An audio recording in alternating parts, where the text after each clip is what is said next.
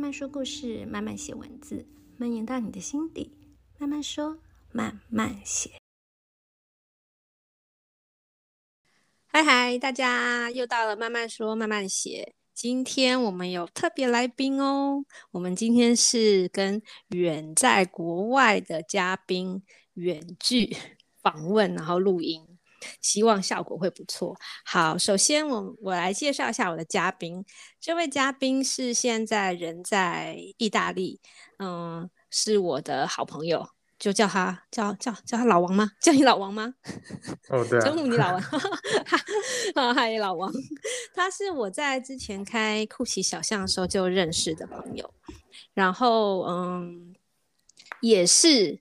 一直鼓励我要开 podcast 的一个幕后的黑手，然后他之前一直一直呃，甚至把怎么做 podcast 的懒人包啊，啊、呃，要不要买麦克风啊，什么这些东西都一直推给我。然后我们认识了可能快十年了，算下来我没有仔细算。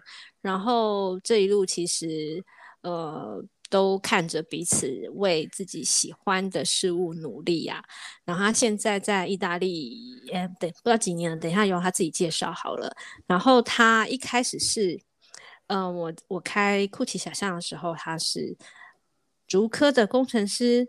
然后呢，到了我们教室里学了一些手作，然后皮件，开始他的这个。接下来一个 完全不一样的人生的道路，那然后我不知道他有没有后悔啊？等一下让他自己讲。好，那让我们就欢迎老王。好，老王介绍一下你自己吧。呃，大家好，我是讲话有点慢的老王。哎、欸，你就要讲快一点。这一集建议大家调整成两倍速。我目前在 Burberry 的佛罗伦斯的分公司做包包打样的工作。嗯，那我跟伊万会认识，就是一个误入歧途的开始。我第一次呃手缝的包包，就是在酷奇小巷的皮件课开完成的。嗯，段老师。然后我对对对，嗯，然后我二零一三年底正式到意大利去学习，然后之后就找了实习的工作，中间有回台湾大概。一年半到两年的时间，然后之后一一些因缘机会又再过来意大利，总共在意大利生活可能有五年多到六年的时间。你说又是长期的，因为二零一三到现在也快八年嘞。你你要说什么？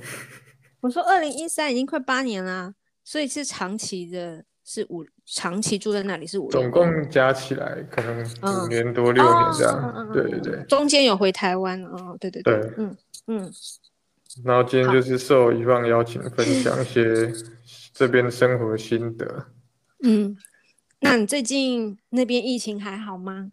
最最热门的疫情话题，话 题对对对对因为台湾刚好这我先简单几周才简单才比较严重，嗯嗯，简单讲一下就是。意大利人口是六千万，大概是台湾的二点六倍。然后截至目前为止，有十二万六千人因为这个在武汉发现的肺炎这个病毒死亡。然后我们如果以相同比例来看，等等等等等等，你说死亡有十二万？对，十二万六千人。哦，我以为是说确诊率是没有确诊是好几百万。嗯嗯嗯嗯。所以我是说，如果以相同的比例换换算成台湾的情况的人口数的话，相当于有四万八千人死亡。所以其实蛮吓人的。对对对，好可怕。嗯。但我知道，就是这个每一个个体的死亡或是发病，当然都是呃很令人心痛。但是，放在这个整个国际上来讲的话，台湾其实是算是相当轻微。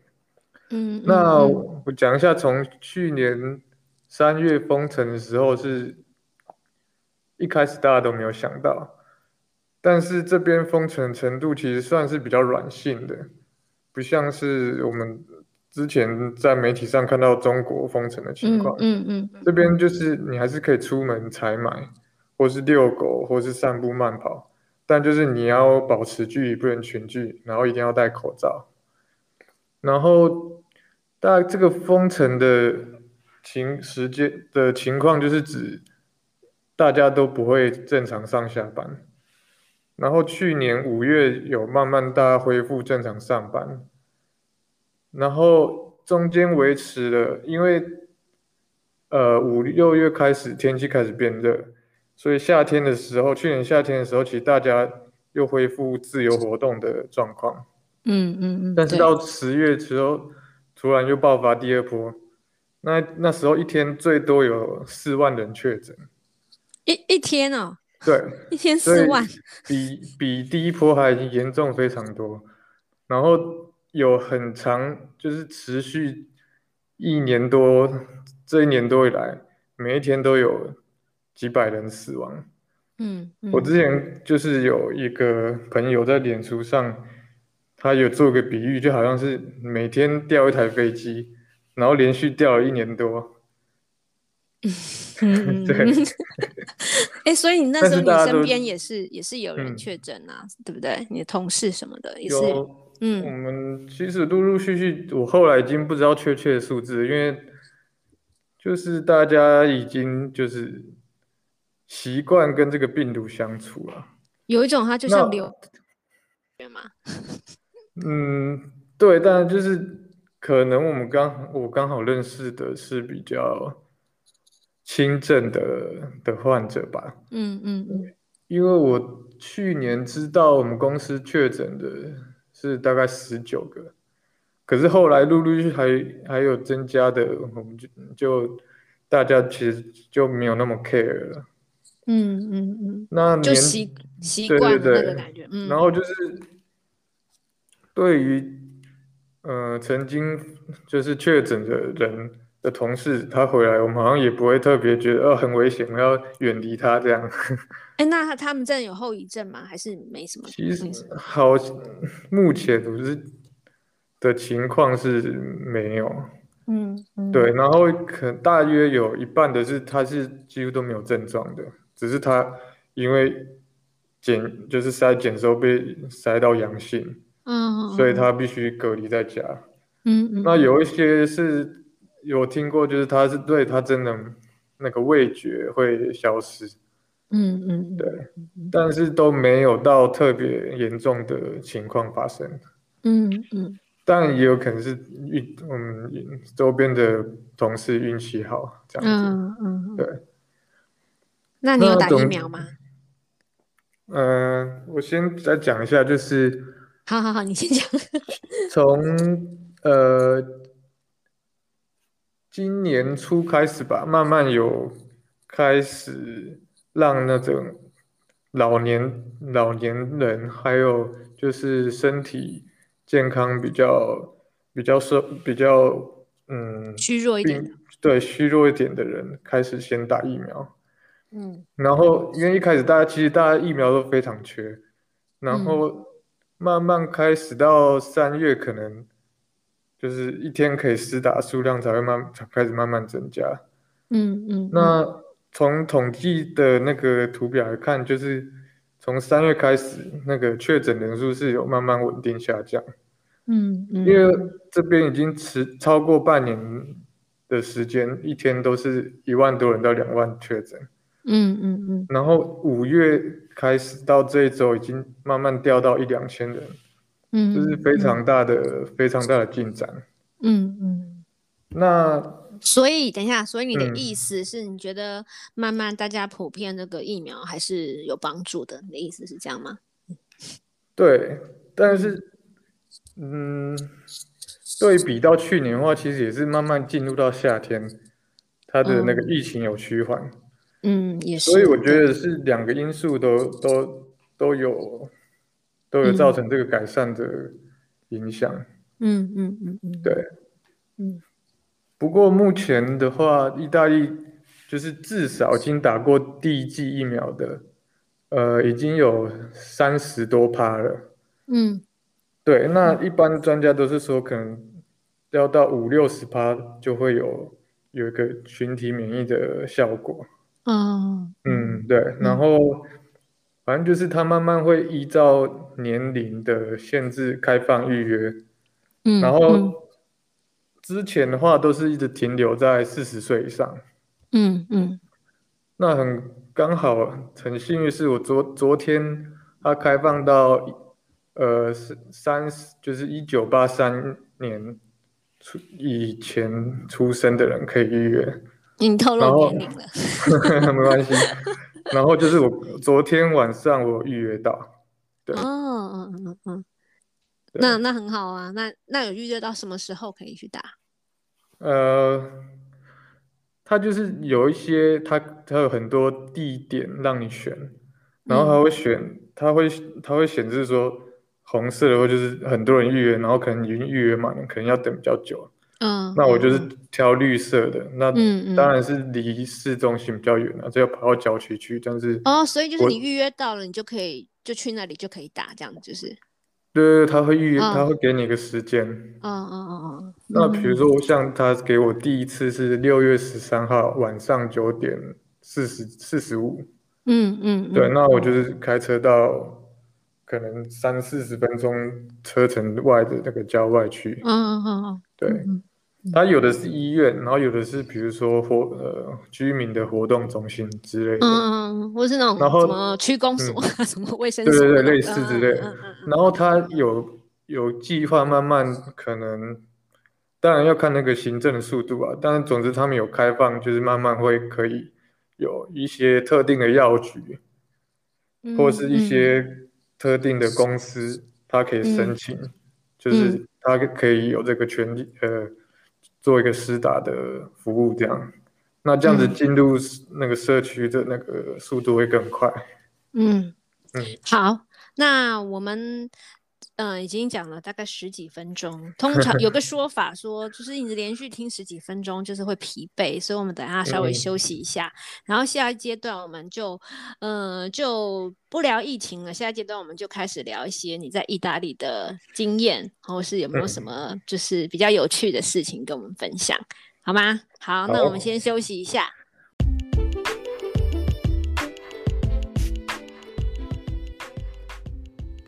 有人说，饥饿是最好的调味料。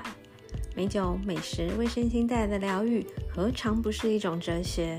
欢迎关注 Facebook“ 饥饿哲学家”粉丝专业，看一位主修哲学、辅修葡萄酒与咖啡的美食家，能为你带来什么惊喜？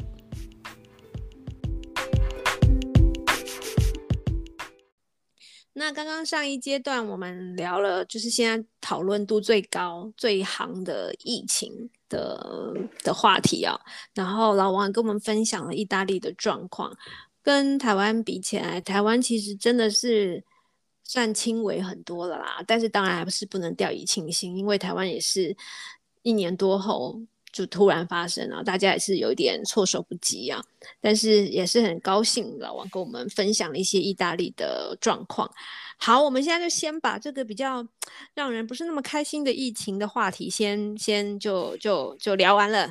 我们来聊一下，嗯、呃，今天我们的主题，现在才进到主题，果然跟老王聊天这个节奏很慢，太慢了。对，就是。呃，既然他先你现在在意大利嘛，那就是你一定是在那里工作嘛。那你可以跟我们聊一下，你为什么选择在意大利呢？然后你现在做的工作的状况，还有不止工作啦，生活，比如说我知我就知道，嗯、呃，你就是有了一个美丽的日本妻子萨佐口，对对？对，然后也可以跟我们聊一下你在那边的工作跟生活吗？嗯，呃，应该说当初。的这个契机是因为酷奇小象办了一个类似成果展吧，嗯，那之后呢，就有一些朋友建议我说可以去意大利看一看。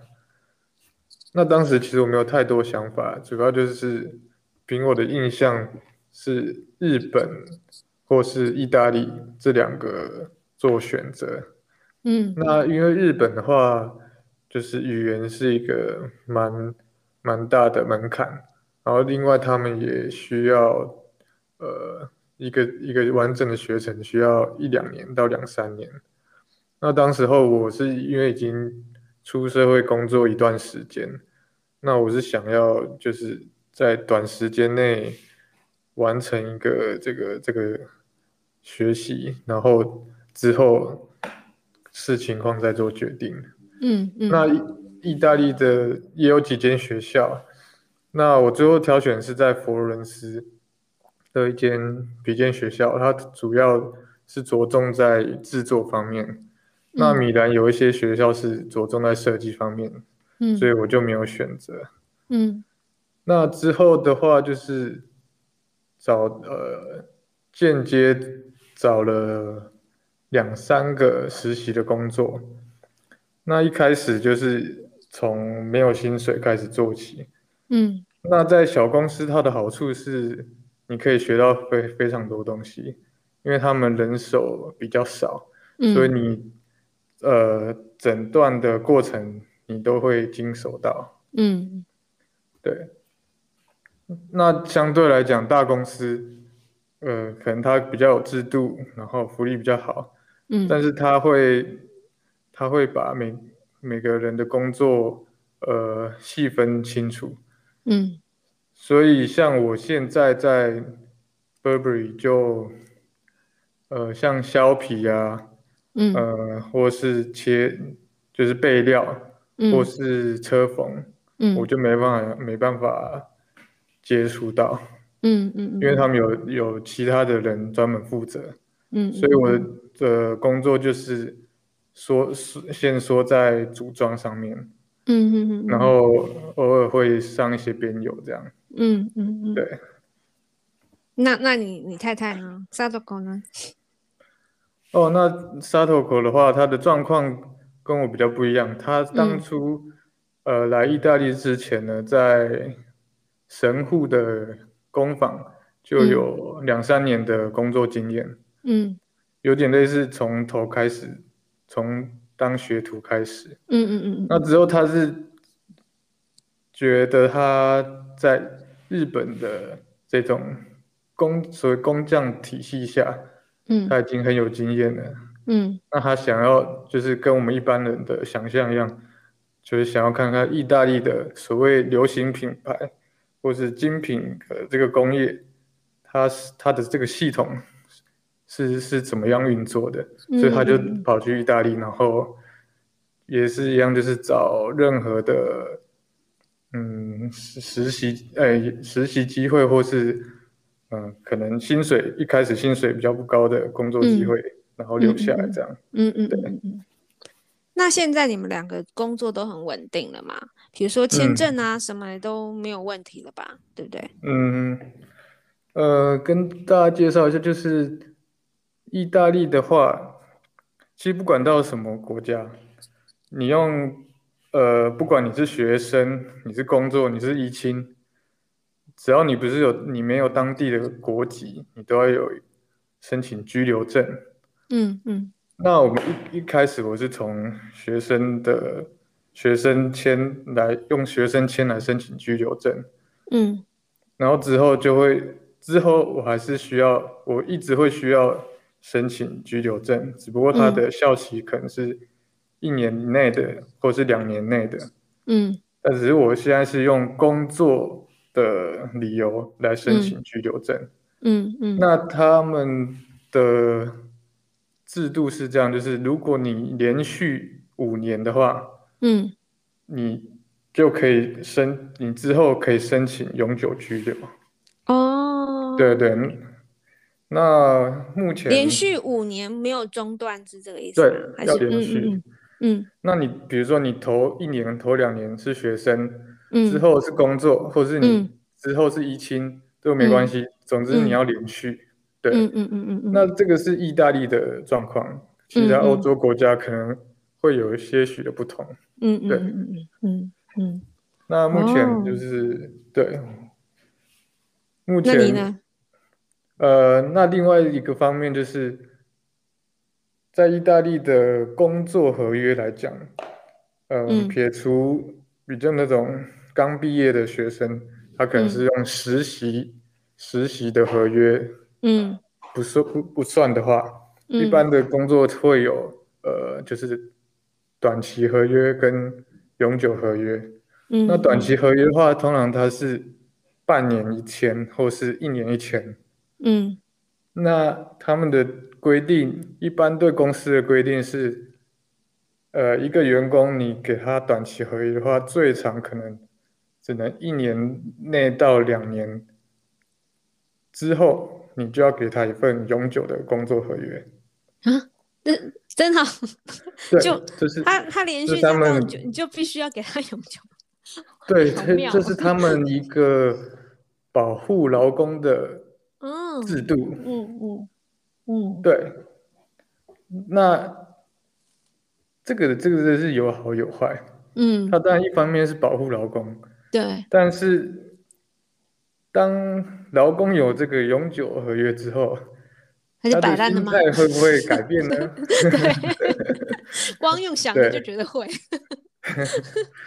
对，所以就是，其实我们在台从台湾在看欧洲的制度的时候，我们有时候借由新闻媒体，我们只是看到表面。嗯，那真的要当地生活久，才会发现一些，呃，它的出发点，嗯，也许是好的，嗯，但是会不会有一些其他的副作用？嗯嗯嗯，对，嗯嗯。那当然，不过在去年爆发疫情。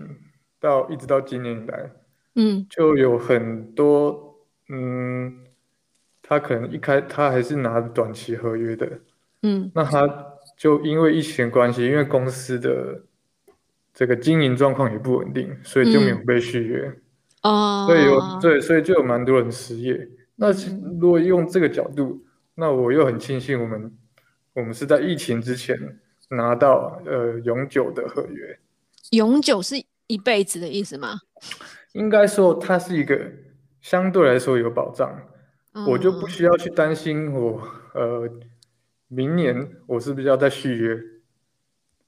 但是你还是有可能因为你犯了什么错被 fire，对不对？对，没错。但是，嗯嗯嗯，就是如果你在一些极端夸张的行径或者极端伤害公司的形象或是利益的情况下，嗯嗯嗯嗯他们会当然会。他们可以有权利去 fire 你哦，我懂了啦。在基本的状况下，你不需要担心续约的问题。对，就有点像你本来是约聘、约聘、约聘，然后可能对对对就变成正职，然后没有嗯，你只要是正常正常的的员工的，你没有一些很夸张的行为，其实公司也不会随便开除你，就是一直都是一个正式的员工就对了，对，就是这样的。嗯嗯嗯嗯嗯。了解了解，好，那那我可以方便问吗？那那你觉得以收入啊，嗯、还有跟、嗯、当然我们不能单纯看收入，还要看在意大利的生活的消费水平等等比起来，嗯、你觉得跟台湾相比，嗯，怎么样？那我就是介绍一下这边的税率好了。嗯，呃，我直接先换成直接用新台币换算。好好好。这目前意大利史的这个所得税，对，我们不要讲特别状况，我们以上班族的状况来讲，就是如果你一年赚不超过二十七万台币哦，嗯，不超过二十七万的话是免税，嗯，那如果你赚五十一万以内，呃，是收二十三趴，二十三趴，对，你超过五十一万的部分。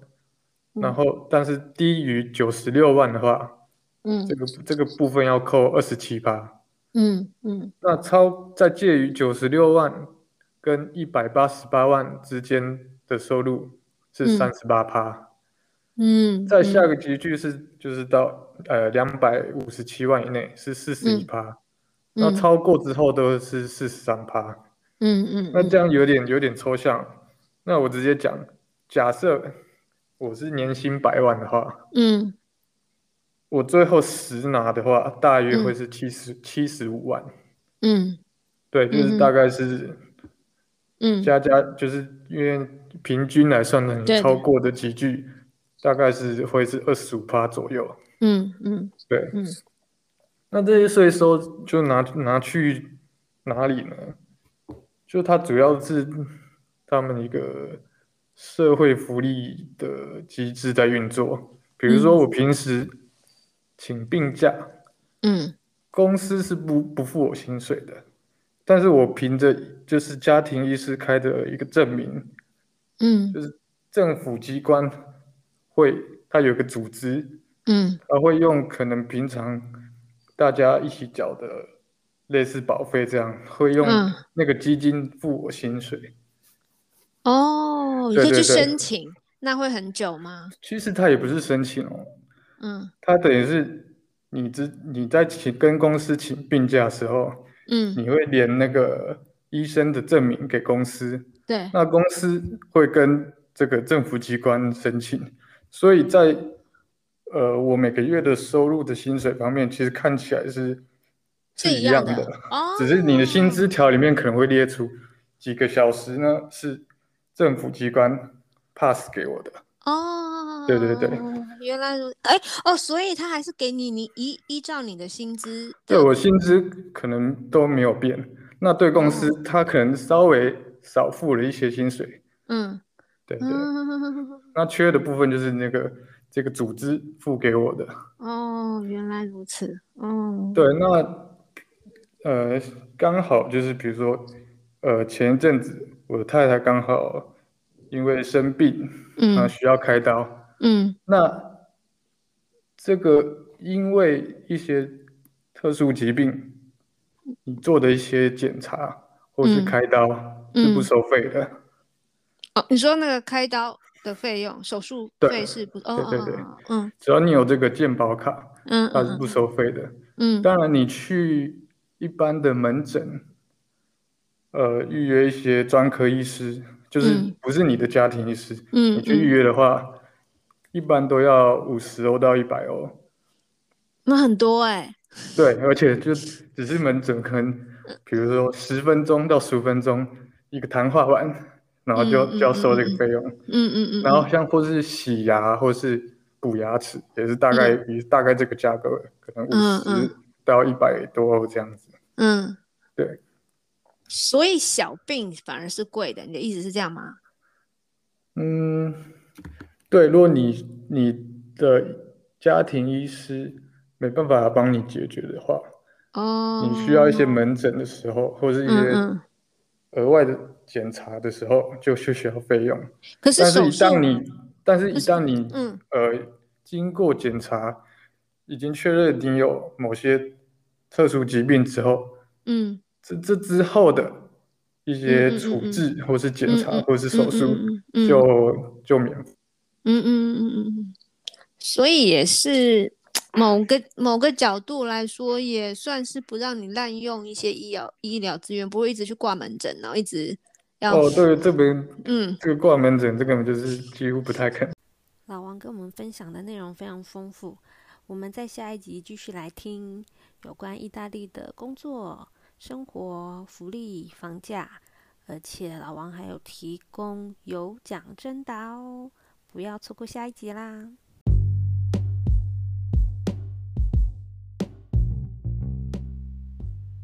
今天的慢慢说慢慢写，你还喜欢吗？如果有想听的主题，也欢迎跟我分享哦。